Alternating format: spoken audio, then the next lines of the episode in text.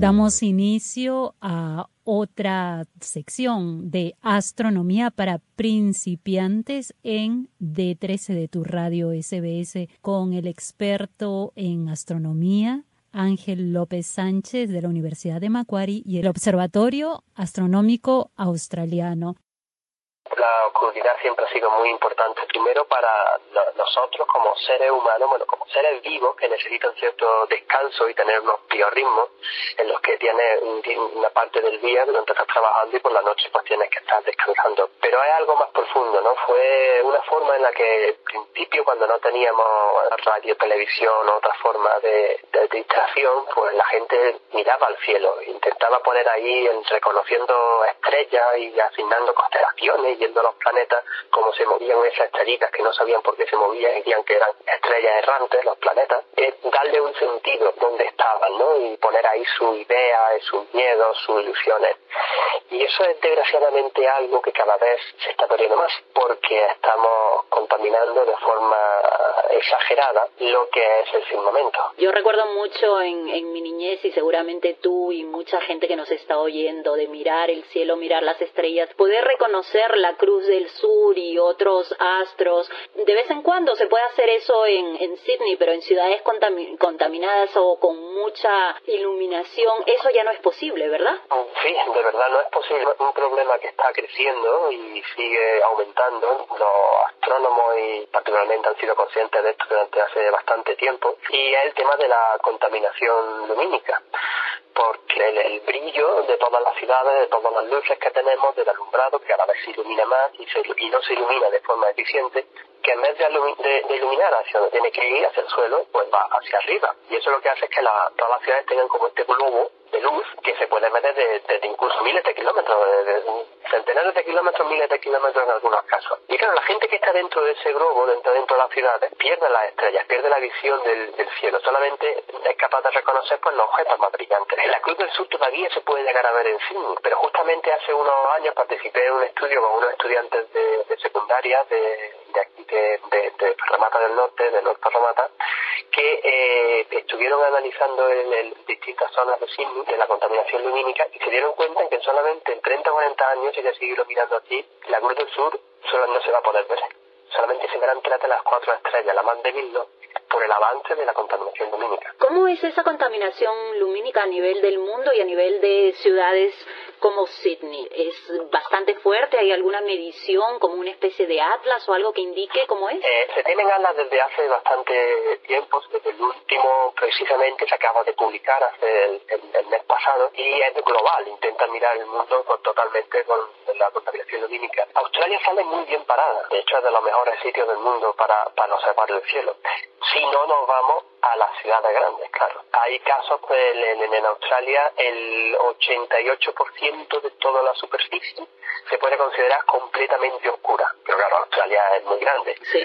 Lo, lo simpático es que el 88% de la gente que vive en Australia vive en grandes ciudades o en zonas con relativamente mucha iluminación y de hecho viven en zonas donde hay una gran contaminación lumínica y no pueden disfrutar del cielo. O sea, o sea, es malo, pero no es tan malo como en otros sitios, como por ejemplo eh, países, ciudades como Singapur o Tokio o la costa este de Estados Unidos, es horrible. Y en Europa, olvídate, zonas muy concretas, perdidas en, en España precisamente, y en los observatorios de las Islas Canarias, y ya está.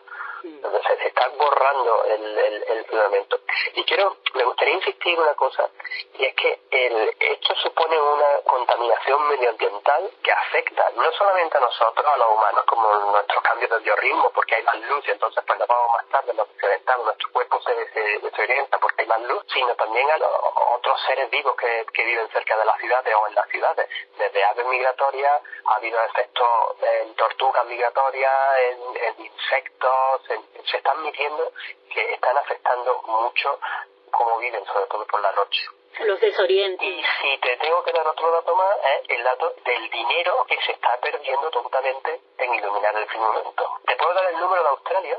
Sí, sí, claro. El, el último estudio se hizo en 2009. Solamente iluminar en, en, alumbrado público, lo único que se tiene en cuenta fueron 210 millones de dólares australianos De eso, entre el 30 y el 50% se va directamente en contaminación lumínica, porque las luminarias no se, no se preparan en general para que se ilumine correctamente. A pesar de eso, Australia lo hace bien. España, por ejemplo, es de los peores países en esto. O sea, de los que más contaminan y de los que más gastan en el alumbrado público. Además de los, de los gastos, de los costes, de la contaminación eh, que provoca eh, en el planeta y en el universo, ¿cómo afecta también, de nuevo, volviendo a lo de la observación para terminar, desde la Tierra al firmamento y para los estudios que tú haces, ¿no? Los astrónomos, tanto profesionales como aficionados o incluso la gente normal, si queremos ver el cielo, tenemos que queremos observar objetos que son muy débiles en comparación con lo, a lo que nosotros no estamos acostumbrados a ver. Por eso también muchas veces cuando tú vas, vamos a la mitad del campo